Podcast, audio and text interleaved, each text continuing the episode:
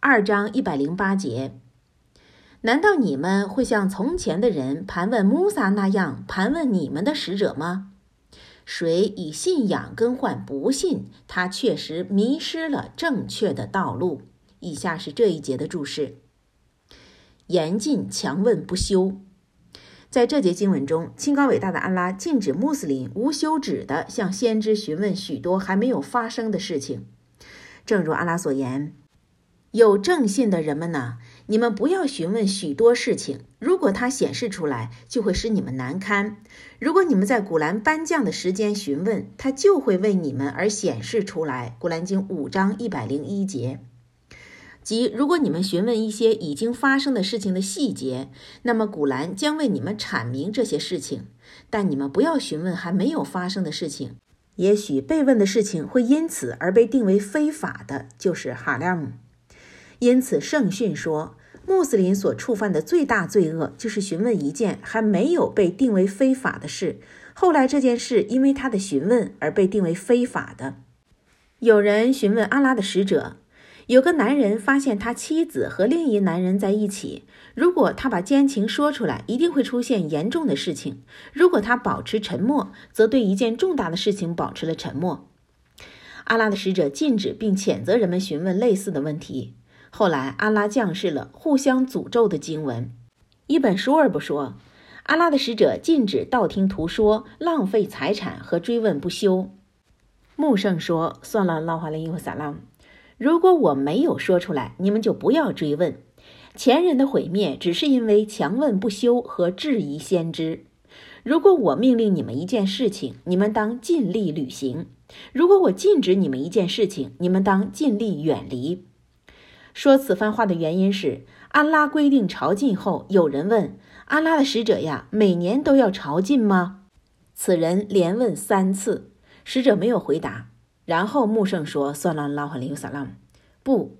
假若我说是，那么他就成为了必须的，即必须每年都朝觐。假若他成了必须的，你们势必做不到。”先知接着说：“如果我没有说出来，你们就不要追问。”埃奈斯本马利克说：“我们曾被禁止向先知询问，所以我们希望贝都因人前来询问先知，好让我们倾听。难道你们会像从前的人盘问穆萨那样盘问你们的使者吗？即不然，你们想询问你们的使者吗？这种疑问表示否认。经文针对穆斯林和非穆斯林，因为穆圣算了拉华林和萨拉是全人类的使者，正如阿拉所讲述。”有经的人要求你从天上降一部经给他们，他们却已向穆萨提出过比这更重大的要求。他们说：“你让我们亲眼看见安拉吧。”雷电因他们的不义而袭击了他们。古兰经四章一百五十三节。一本载德解释说：“穆罕默德呀，你给我们带来一部降于天空的经典吧，让我们读读它。”你为我们开辟河流吧，这样我们就会跟随你并相信你。后来安拉颁降了，难道你们会像从前的人盘问穆萨那样盘问你们的使者吗？谁以信仰更换不信，他确实迷失了正确的道路。总之，安拉谴责人们通过诘问刁难先知、质问先知。正如安拉曾谴责以色列人以否认、刁难和顽固的态度质问他们的先知。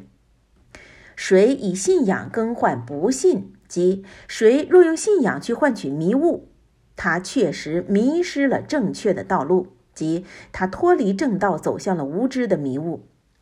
那些不信仰、不追随、不服从列圣的人们的情况就是这样，他们走向背叛和否认之路。贸然向先知提出一些不痛不痒的问题，以显示他们的顽固和不信。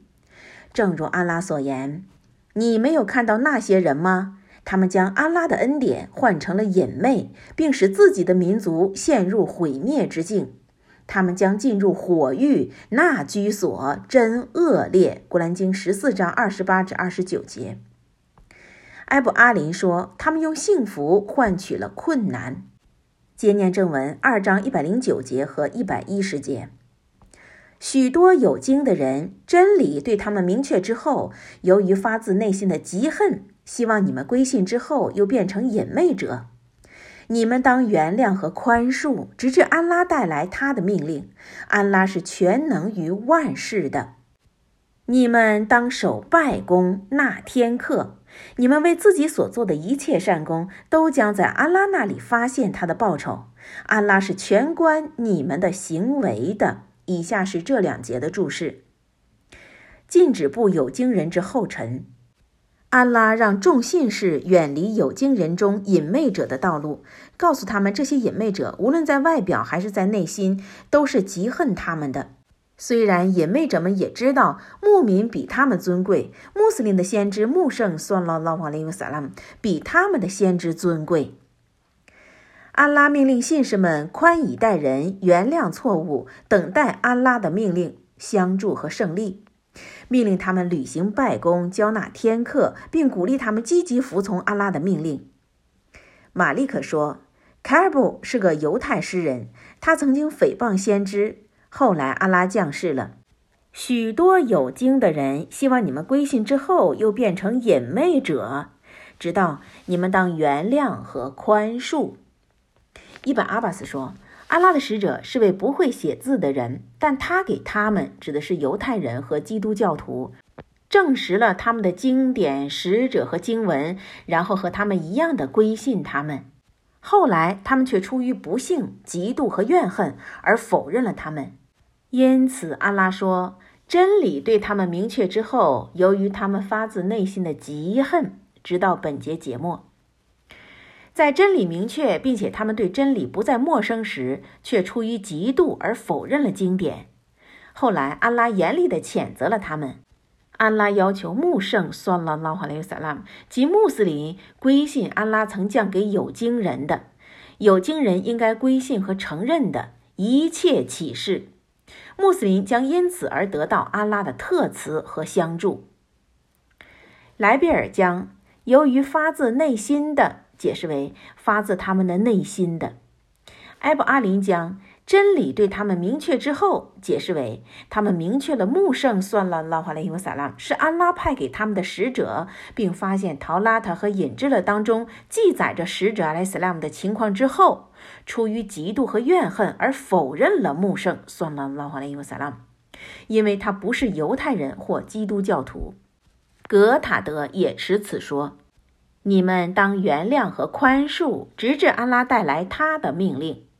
就像你们一定会从曾受天经者和以物配主者那里听到许多恶言。古兰经三章一百八十六节。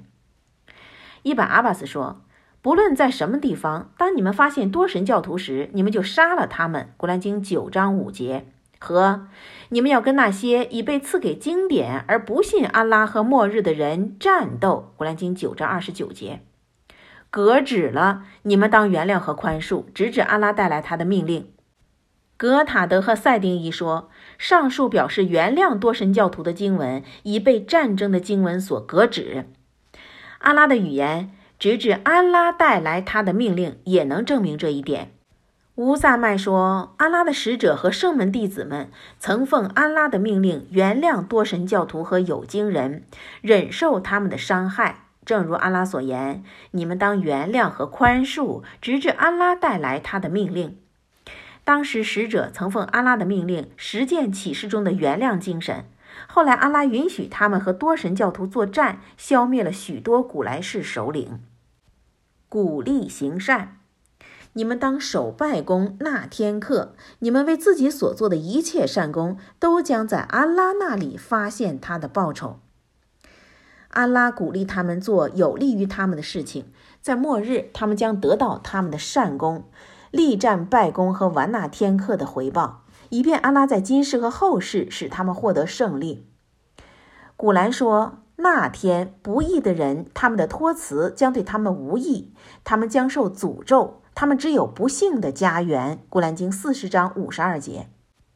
安拉是全观你们的行为的。